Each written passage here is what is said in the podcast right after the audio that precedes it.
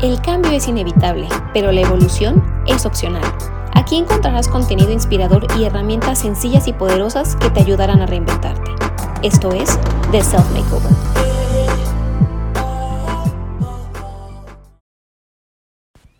Hola a todos, ¿cómo están? Yo soy Marisa y nuevamente los saludo en otro episodio de The Self Makeover, compartiendo perspectivas, puntos de vista, filosofías desde nuestro corazón y que creemos que pueden ser de utilidad para otros.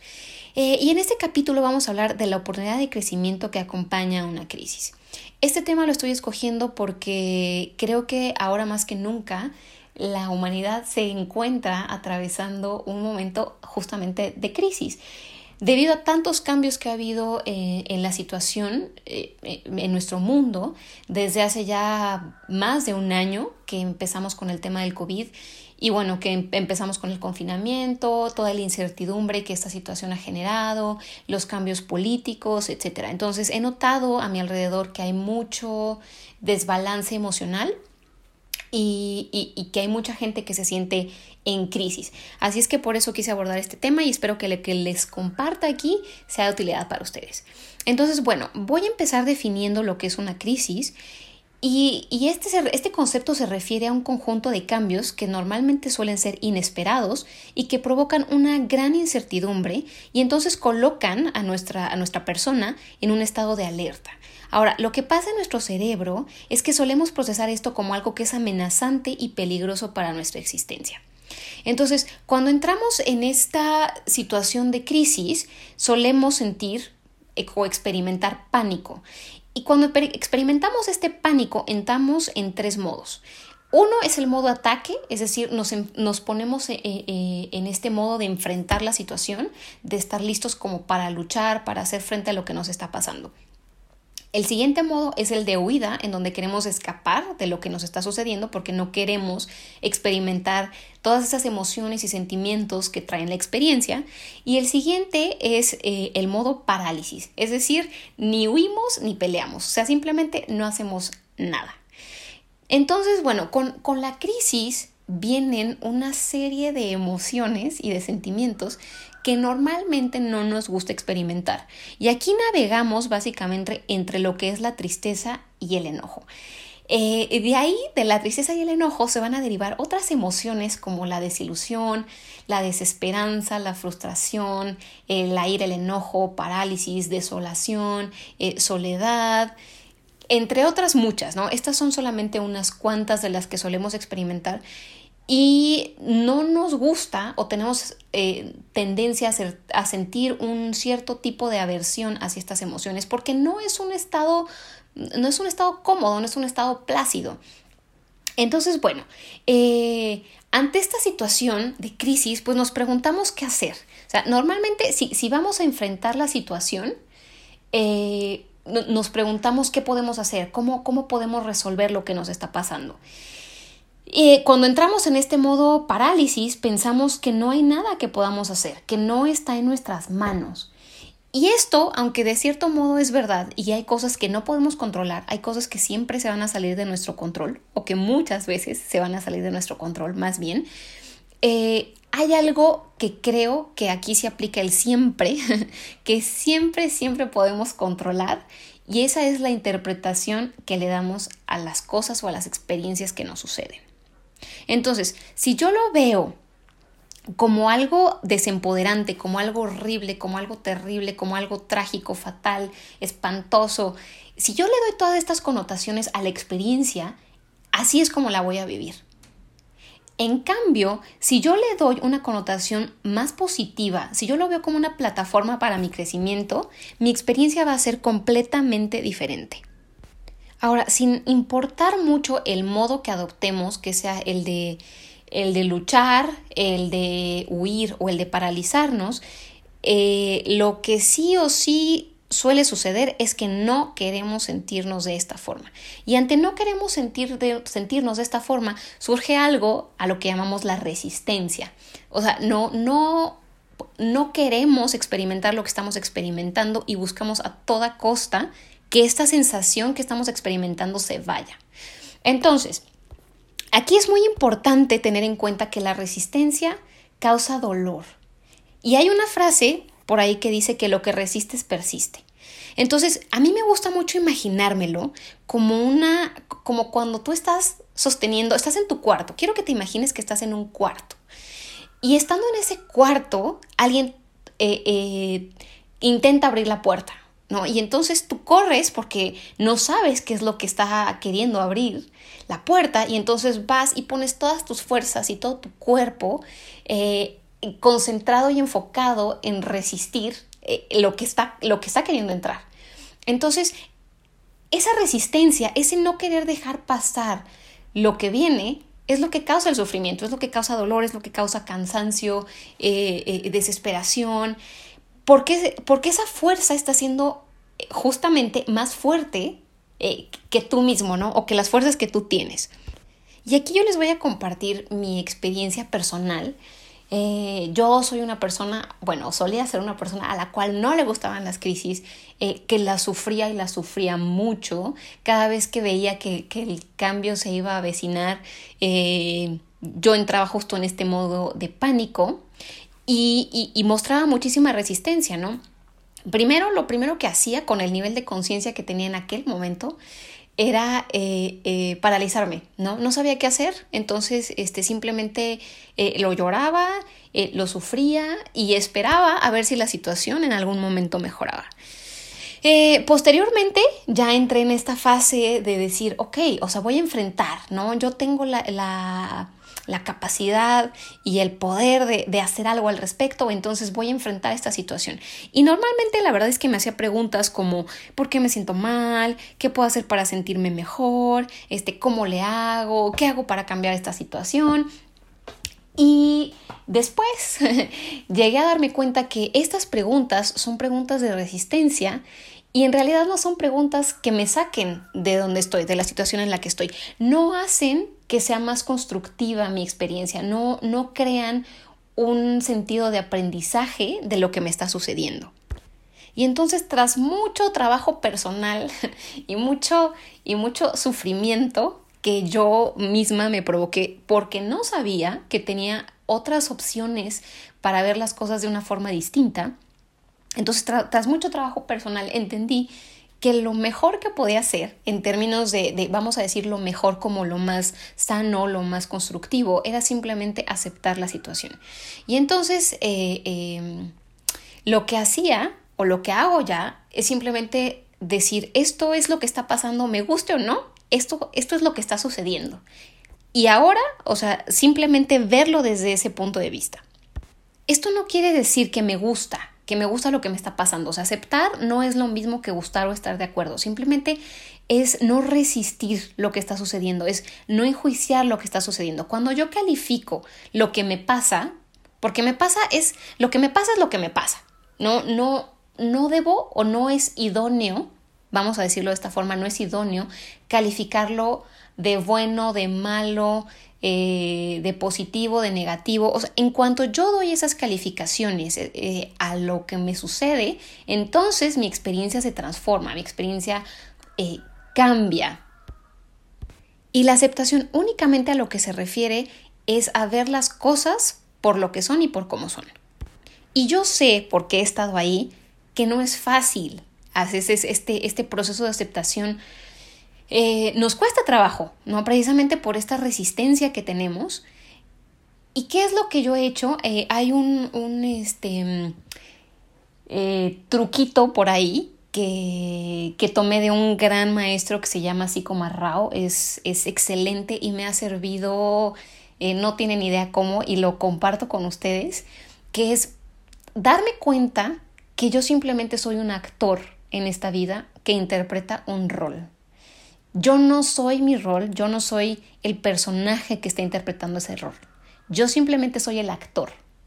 Y esto me ayuda entonces a verlo desde afuera, porque me saca de, la situación, me saca de la circunstancia y entonces me permite liberarme de todas esas emociones y todos esos sentimientos que normalmente eh, no son placenteros y le da una connotación completamente distinta a mi experiencia. Porque si yo no soy la que está pasando por esa situación, entonces no soy yo la que la experimenta y por lo tanto no soy yo la que la sufre.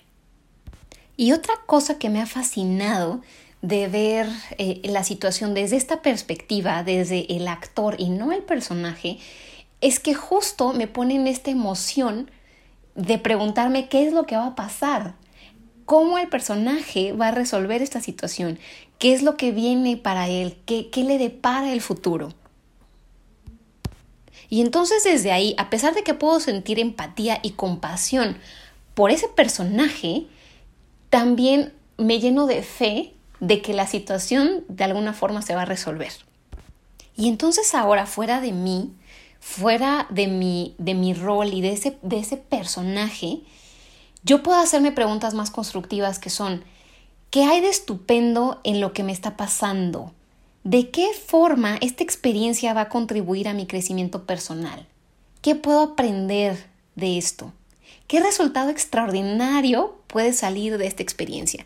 Y entonces, desde este lugar, desde este, desde este observador, que es el actor y no el personaje, entonces se abre un campo de posibilidades infinitas y no hay sufrimiento, no hay eh, eh, el dolor que acompaña una experiencia de crisis que normalmente suele implicar que, que, lo sufrimos, que la pasamos mal. Y desde este lugar vivo mi experiencia de una forma completamente diferente. Y fíjense, ya lo decía Einstein, que ningún problema puede ser resuelto con el mismo nivel de conciencia con el que se creó. Y esto lo que yo interpreto es que si pienso de la misma forma en la que estoy viviendo este problema, no lo puedo resolver. Para resolverlo necesito trascender mi pensamiento, es decir, ir más allá de la forma habitual en la que suelo pensar. Y entonces, aquí me, voy a ir a otra metáfora, a mí me gustan muchísimo las metáforas, ya, ya lo irán viendo. Y yo lo veo como justamente un examen, ¿no? Y si se fijan, otra forma de llamar a un examen es una prueba. ¿Y qué es una prueba? Pues es algo que tenemos que superar para, digamos, subir a un siguiente nivel. Y entonces, fíjense, cuando, cuando tenemos una prueba o un examen, vamos a decirlo de esta forma, eh, ¿qué es lo que solemos hacer? Si queremos aprobar este examen o esta prueba, estudiamos, leemos, practicamos, eh, buscamos un mentor, buscamos un maestro. Pero es, es, decir, todas estas cosas que acabo de mencionar son una invitación a llenarnos de conocimiento, de información que antes no teníamos, y esto implica un crecimiento y un desarrollo. Entonces, ¿qué no he pensado sobre esta situación? Que si lo hiciera, cambiaría la forma en la que estoy experimentando esta circunstancia. Esa sin lugar a dudas es otra pregunta que, que me hago sobre qué, qué es lo que no estoy pensando sobre esto. Y que si lo hiciera, cambiaría la forma en la que estoy experimentando, en la que estoy viviendo esta situación. Y esto también me abre posibilidades. Es decir, esto no me mantiene como las otras preguntas que les, que les comenté hace rato de por qué me siento así, qué puedo hacer para sentirme mejor. Eso, esas preguntas que les acabo de mencionar, me mantienen eh, en la crisis en la emoción y en las emociones que, que, trae la crisis. Sin embargo, si yo me hago estas otras preguntas, estas nuevas preguntas, se abren nuevas posibilidades para mí. Y ahí, en ese nuevo nivel de conciencia, entonces sí puedo encontrar una solución para mi problema o lo que yo estoy interpretando en ese momento como mis problemas. Ahora, otra forma en la que estoy empezando a ver las crisis es, ok, ya estoy aquí. O sea, esto ya me está pasando. Esto ya me está sucediendo y y o, o sea, no hay mucho más que pueda hacer más que verlo o decidir cómo verlo. Entonces, ya que estoy aquí y ya que estoy pasando por esto, pues qué tal sería elegir verlo desde otro punto de vista y vivirlo de una forma diferente. Y esto, todo esto que les estoy compartiendo, no es de la noche a la mañana, en mi caso al menos no fue de la noche a la mañana, porque porque tengo toda una serie de automatismos y de respuestas, o más bien reacciones inconscientes con las que he, vivido eh, toda mi existencia. Entonces estoy acostumbrada a esos patrones. Sin embargo, el primer paso es uno darme cuenta, o sea, poner atención para darme cuenta de cómo estoy actuando, de cómo estoy respondiendo ante las situaciones, de, de qué forma estoy viendo las cosas, qué es lo que digo acerca de esto, qué realidad estoy creando con todo mi diálogo interior. Y entonces, ahora sí puedo decidir conscientemente la forma en la que voy a actuar, la forma en la que voy a ver, las palabras que voy a decir acerca de esta experiencia. Y es un trabajo constante. O sea, esto, eh, cambiar el programa, ojalá fuera tan, tan fácil como hacer la actualización en, el, en los dispositivos electrónicos. A veces no es tan sencillo, se requiere práctica, pero la práctica hace al maestro, ya lo dice el dicho. Entre más lo hagas, más rápido y mejor vas a, vas a hacer estos cambios. Entonces, el punto es ser constante, ser constante, darnos cuenta y, va, y en el camino a lo mejor volvemos a, nuestros viejos patrones, ¿no? Sin embargo, lo importante es darnos cuenta, ¿no? Reconocer que estamos cayendo en viejos patrones y decir, no, ahora sé que lo puedo hacer de una forma diferente y escojo, elijo hacerlo de una forma más constructiva. Y bueno, hay otros tips, hay otros consejitos que nos pueden ayudar a, navegar mejor por las crisis. Uno de ellos, el primero, eh, es descansar, o sea, tomar nuestros descansos nocturnos, de preferencia 8 o 7 horas en la noche, eh, escoger alguna actividad relajante antes de dormir, es decir, no vean algo que los vaya a estresar eh, o, que los ponga a pensar, cosas relajantes, actividades relajantes que los ayuden a dormir mejor, pero muy importante el descanso. Eh, siguiente consejo, comer lo más saludablemente posible. Entonces, eh, muchas veces, muchas, muchas veces, cuando nuestra emocionalidad se está viendo afectada, sobre todo por emociones eh, como, como la tristeza, el enojo y sus derivadas, caemos en, el, en la alimentación emocional, en el comer emocionalmente. Es decir, eh, buscamos en la comida un consuelo o algo que nos haga sentir mejor. Y eso no, al final no, nos nutre y no ayuda a nuestro sistema nervioso a operar de la mejor manera. Entonces, lo ideal en estos casos es eh, comer muy balanceado, tomar mucha agua, o sea, cuidar nuestro cuerpo en esta situación. Su, o sea, la mente, consideremos que nuestra mente ya está haciendo un trabajo muy grande por solucionar lo que estamos pasando y por navegar por lo que estamos pasando. Entonces, ayudémosle cuidándonos con el descanso apropiado y con la alimentación adecuada. Ok, siguiente, hacer actividad física. Yo sé que muchas veces decimos, es que a qué hora estamos muy ocupados y, aparte estoy em, implementando mi tiempo en querer resolver esta situación, no tengo tiempo para hacer ejercicio. Sin embargo, de verdad que la actividad física eh, despeja muchísimo, muchísimo la mente. Es más, eh, hay grandes eh, empresarios que encuentran muchas veces la solución a sus problemas mientras están haciendo ejercicio. Entonces, eh, ahorita se lo pueden hacer en un espacio abierto, mejor. O sea, si pueden salir a, algún parque, eh, al jardín, llenarse de aire, háganlo y van a ver cómo su mente se despeja y entonces ya pueden pensar desde un ángulo distinto. Siguiente, eh, practicar alguna actividad que les guste. O sea, no crean que porque están en situación de crisis no se pueden apapachar, no se pueden consentir. Al contrario, es un muy buen momento para cuidarse, para demostrarse amor y demostrarse cariño.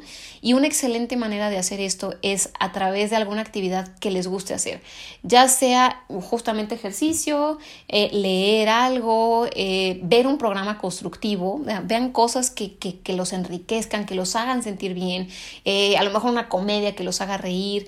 No se trata de salir de, de la o de querer escapar de la crisis, ¿no? Se trata más bien de, alimentar nuestro cerebro con, con, unas sensaciones positivas, con sensaciones enriquecedoras que, que lo hagan sentir mejor. Ahora, cuidado con la gente con la que pasan tiempo. Em, si están en una situación de crisis, a lo mejor pueden encontrar apoyo en algunos de sus, de sus amigos, de sus colaboradores, de las personas cercanas a ustedes y también puede ser que encuentren mucho criticismo, ¿no? Mucha crítica, mucho diálogo negativo. Entonces, cuiden eso, aléjense de las personas que no los hagan sentir eh, felices, contentos, positivos, que no los mantengan en un estado emocional óptimo.